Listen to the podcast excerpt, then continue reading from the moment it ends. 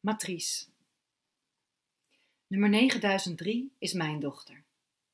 Ze hangt tussen honderden andere embryo's in eivormige zakken op de negende verdieping van de matrice in district 1. De embryo's hangen als vlinderpoppen keurig in rijen achter glas. Mijn dochter heb ik Bent genoemd, naar mijn Afrikaanse grootmoeder, en Loemen naar mezelf. Mijn moeder noemde mij Loemen Tivaut, omdat ik in een tijd van duisternis werd geboren en ze wilde licht in haar leven. Ben Tivaut, dochter van licht. Ze draagt ons drieën in zich. Hier binnen is het donker en benauwd, maar zo is het in de buik van moeders ook, zeggen ze hier in de matrice. Het fysiek krijgen van kinderen is sinds 40 jaar verboden.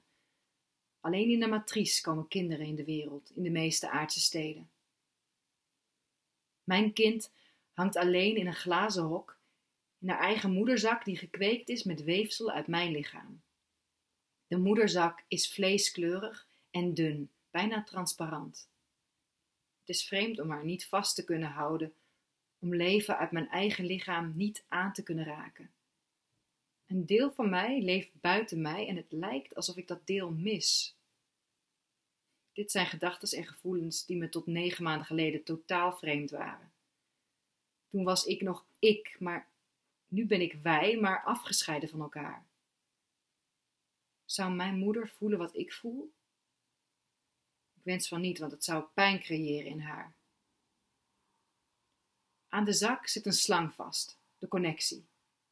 Via de connectie krijgen alle embryo's voedingsstoffen en wordt het bloed van zuurstof voorzien. Mijn dochter begon als vormloos klein wezentje. Ik heb haar langzaam zien groeien en veranderen en nu heeft ze de gedaante van een mens. Ze heeft nagels en wimpers, die ik zie als ze met haar gezicht tegen de zak aan ligt, alsof ze er doorheen wil kijken. 24 uur per dag heb ik zicht op haar. Als ik thuis in bed lig, kijk ik uren naar haar. En de laatste weken denk ik dat ik haar zichtbaar zie groeien. Als ik tegen haar praat, beweegt ze. Ik geloof of wil geloven dat ze mijn stem herkent. Overdag kan ik het geluid instellen waarvan ik wil dat ze, dat ze het hoort. Ik zet ochtends opnames van fluitende vogels tussen ruisende bladeren voor haar op. In district 1, waar de matrice staat, leven geen vogels en zijn geen bomen, altijd al zo geweest. Als de zon ondergaat, laat ik haar de stem van mijn moeder horen, die Afrikaanse liedjes zingt. Het enige dat mijn moeder nog kent in haar moeders taal, Temejit, een uitgestorven taal, net als zoveel vogels. Gisteren heb ik in de informatietoevoer die ik 24 uur 7 op mijn arm ontvang gelezen dat meisjes embryo's een voorraad van 1 miljoen eicellen in hun eileiders hebben. Mijn dochter bestond al toen ik nog een embryo was in mijn moeders buik. Ik droeg haar al in mij toen mijn moeder zwanger van me was. Zwanger, zoals zij dat ouderwet zegt. Loemen zal de eerste zijn die niet geboren zal worden in mijn familielijn. Mijn moeder is gebaard door haar moeder en ik ben illegaal gebaard door mijn moeder, maar Benti Wout zal in de matrice in de wereld komen. De matrice ligt in het hart van de stad in district 1, zoals het officieel heet. Ik haat het hier. Dit betonnen hart. Ik kom hier alleen uit noodzaak, want dit is de enige plek in de stad waar kinderen in de wereld mogen komen, als ze in een van de districten leven. Er zijn ook mensen die buiten de districten leven, in nul. En men zegt, men zegt dat zij nog steeds baren. Het is een anarchie in nul, wordt ons verteld. Ze wordt niet gereguleerd zoals wij en dan is de mens wild en gevaarlijk. In nul ben ik nog nooit geweest. En ik ken niemand die daar is. We worden gescheiden door drie omheiningen: door glas, elektriciteit en steen. Twintig jaar geleden ben ik voor het laatst hier in het hart geweest. Ik begrijp niet waarom ze dit deel het hart noemen. Het zuurstofgehalte is veel lager dan bij ons. Ik adem moeilijker hier. Door een ondergrondstelsel wordt zuurstof uit district 5 omhoog geblazen door, wordt door boombeelden. Bomen zijn schadelijk voor de infrastructuur. en gebouwen. Vandaar dat ze lang geleden vervangen zijn door beelden. Je waant je zo in de pre-tweede millenniumtijd met de kolossale gebouwen, grachten en bakstenen muren die de gruwelijkheid van de koloniale geschiedenis ademen. Tegelijkertijd ontbreekt het aan alle andere levensvormen die de oude mensen in die tijd kenden. Enkel oude gebouwen, constructies en voertuigen boven, op en onder de grond. Ik begrijp niet dat ze dit deel van de stad in stand houden en ook nog het hart durven te noemen. Zonder ons zou dit hart snel ophouden met kloppen. De oude mens geloofde in menselijke rassen in de tijd dat dit werd gebouwd, onvoorstelbaar. Ze plunderden de rijkste werelddelen uit het zuidelijk halfrond en roofden alles leeg. Van dat kapitaal bouwden ze dit zogenaamde hart om elkaar vervolgens uit te moorden op basis van uiterlijke kenmerken om macht. De barbaarse ideeën van de oude mens worden nog steeds belichaamd in district 1 en daarom kom ik hier alleen uit noodzaak. Bentivoud is mijn noodzaak. Ik wil voort blijven bestaan. Ik wil mijn moeder en grootmoeder laten voortleven. Dat is ook een noodzaak. Noodzaak breekt idealen. Sinds de bestelling van mijn dochter heb ik een speciaal implantaat naast mijn eigen PI om in het hart te kunnen komen. Zonder implantaat mag ik niet over districtgrenzen heen. Ik kom gelukkig uit district 5. Bij ons groeien bomen en we ademen moeiteloos. We leven aan de rand, net voor de grens met nul. Wij beademen en voeden de hele stad. Onze woningen zijn gebouwd van hout en glas, zoveel mogelijk glas, om het hele zonlichtspectrum te gebruiken. Het grootste deel van ons district is volgeplant met bomen en bamboe. Alle boomsoorten die de Westerse en Virusoorlog 3 hebben overleefd. Dat zijn er niet veel, maar genoeg om ons van zuurstof te voorzien. Ik ben opgelucht dat mijn moeder, dat mijn dochter, daarop zal groeien en zal weten wat een boom is. Ons district bestaat uit drie lagen. Op de eerste laag, de aardlaag, groeien de bomen en leven de dieren die nog bestaan. Op de tweede laag verbouwen we groenten en vruchten en hangen onze woningen. Op de hoogste laag kweken we algen en wier, voldoende voor alle districten. Wij geloven in de aarde en haar oorspronkelijke ecosystemen en kennen geen dogma's of godheden, in tegendeel tot andere districten. District 3 en 4 zijn de overtuigden, dat zijn de godsmensen. Zij geloven en leven voor het mythische hiernamaals, ooit voorspeld in oude religies. Ondanks het feit dat we nu weten dat ieder wezen een lichtbron in zich draagt, die na het sterven van het lichaam zich weer verbindt met een lichtbron in ons melkwegstelsel. De mensen in district 3 denken zelfs dat de tijd gekomen is dat de aarde zal ophouden te bestaan, omdat er geen visachtigen meer in de zee leven, en bereiden zich voor op de grote angst uit de boeken. Mijn moeder woont ook in district 3. Ik zie haar zelden. De grenzen worden streng bewaakt. Daarnaast is het vrijwel onmogelijk om transparant te worden. Dat is je PI verstoren, zodat je niet te traceren bent. Tussen de districten zijn smalle stroken, de neutraliteit. Familieleden uit diverse districten mogen elkaar hier ontmoeten en één vaste periode per jaar samen verblijven en mengen in de speciale woningen. Nu ik moeder ben, begrijp ik niet dat mijn moeder en ik in verschillende districten leven. Ik wil nu al nooit meer op een andere plek dan mijn dochter zijn, al heb ik haar nog niet eens gevoeld. Mijn moeder heb ik een maand geleden gezien in de eerste neutraliteit. Ik vertelde haar dat ik een kind heb besteld in de matrice. En ze vroeg me meteen of ik een dochter wilde. Natuurlijk wilde ik een dochter. Ten slotte zijn mannen vrijwel nutteloos, dus overbodig geworden.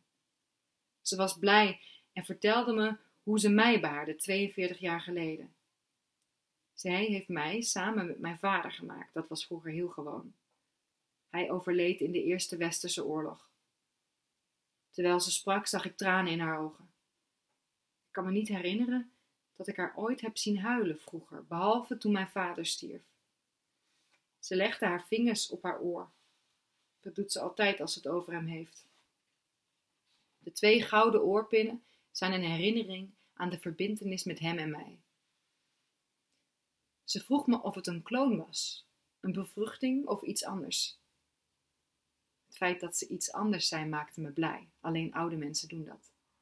Het doet me beseffen dat er ooit andere mogelijkheden waren dan nu. Zij maakten samen nog kinderen, kozen elkaar uit en besloten zelf wanneer en met wie ze kinderen wilden. Het heeft iets natuurlijks en tegelijkertijd is het heel kwetsbaar. Ik kan me niet voorstellen dat je een mens kiest om je leven mee te delen en samen een kind maakt en maar niet weet hoe het zal worden. Ik zei dat ik zaad had uitgekozen op basis van intelligentie, fysieke kracht en creativiteit. Uiteraard uit de database van District 5. Ik heb ook ziektes uitgesloten en dezelfde uiterlijke kenmerken als mezelf geselecteerd. Gemengd bloed. Witte en zwarte mensen verdwijnen langzaam maar zeker. De selectie heeft me veel gekost. Te veel. Maar ik zal maar één kind bestellen in dit leven. Ik benijd mijn moeder dat ze mij heeft kunnen dragen in haar lichaam. Deze gedachte is ongewenst, maar ik blijf eraan denken. Omdat ik nooit zal weten of voelen hoe dat is. Ik heb een illegale simulatie gedaan om het te voelen. Het was zwaar en ik voelde me vreemd, maar ook machtig. Ergens wist ik dat het anders moest zijn. Mijn moeder vertelde mij dat het heel prettig was om mij te dragen en dat ze geluk voelde. Maar alleen de bevalling had ze willen missen. De bevalling. Wat een woord voor het krijgen van een kind. Wellicht begrepen ze vroeger iets wat wij vergeten zijn. Ten slotte komen we van het licht en vallen we zo op de aarde. De oude mens beviel en viel letterlijk in de wereld. Mijn moeder en velen voor haar hebben het zo gedaan. Ten slotte heeft de mensheid altijd voortbestaan door middel van voortplanting, zoals ze dat noemden, en door te bevallen, net als dieren. Wij hoeven deze zware taak niet te dragen, waardoor we sterk blijven. Ons lichaam niet onnodig beschadigen en onszelf nuttig blijven maken. Toch, toch benijd ik de vrouwen die leven mochten scheppen. Het heeft iets onaards, iets galactisch, groter dan menselijk. Een vrouwenlichaam waar een mens uitkomt, natuurlijke magie. Ik zal straks terug moeten gaan naar district 5 en weer dieper adem kunnen halen. Ik kijk naar het embryo naast Loemen even oud als Loemen, net als alle embryo's in dit deel van de verdieping, want ze hangen op bevruchtingsdatum. Het is een jongetje en hij is veel kleiner dan Loemen. Er komen maar weinig jongens op de wereld, één op de vijftig, meer zijn er niet nodig. Zijn moeder staat met haar voorhoofd tegen het glas. Ze prevelt iets en maakt kleine buigingen. Een godsmens waarschijnlijk. Ze draagt zwarte lange kleding, een teken van soberheid. Ik ben bang dat mijn kind hoort wat deze vrouw zegt, ondanks dat ik weet dat het niet kan. En ik zet moederstem voor haar aan. Ik druk een kus tegen de glazen wand. Dit is de eerste keer, dat heb ik nog nooit gedaan. Mijn moeder kuste mij vroeger ook. Bentie Wout schuift haar handjes voor haar ogen. Ze moet me wel voelen. De lift bevindt zich in het midden van het gebouw. Ik ga naar beneden. Onderweg passeer ik verdiepingen met duizenden vruchten en embryo's in cirkels om me heen. Zoveel leven klaar om de wereld in te komen, alsof het lente is en ze open kunnen breken, zoals de knoppen bij ons. Het valt op dat op de andere verdiepingen veel godsmensen zitten, meer dan ik ooit bij elkaar heb gezien. Allemaal in het zwart en er zitten zelfs mannen tussen. Dat is vreemd, want godmenselijke mannen komen hier nooit. Zij maken kinderen van hun eigen zaad en zijn geen voorstander van de matrice. Ook willen ze geen vreemde mensen uit andere districten ontmoeten. Ze voeren al jaren strijd voor zelf bevruchten en bevallen. Districtbewoners vermijden elkaar vanwege hun verschillende ideeën. Maar moeders uit alle districten kruisen elkaar hier omdat ze hetzelfde doel hebben. Buiten is het donker geworden en het hart is wat stiller dan overdag. Het lijkt ook of er meer zuurstof beschikbaar is. Ik neem de eerste snelle interdistrict naar huis. Onderweg sluit ik me af in een cabine waar ik kan disconnecten en slapen. Als ik aankom in district 5 word ik gewekt door een fel licht en mijn cabine opent zich. Ik krijg meteen een melding van de matrice binnen op mijn arm.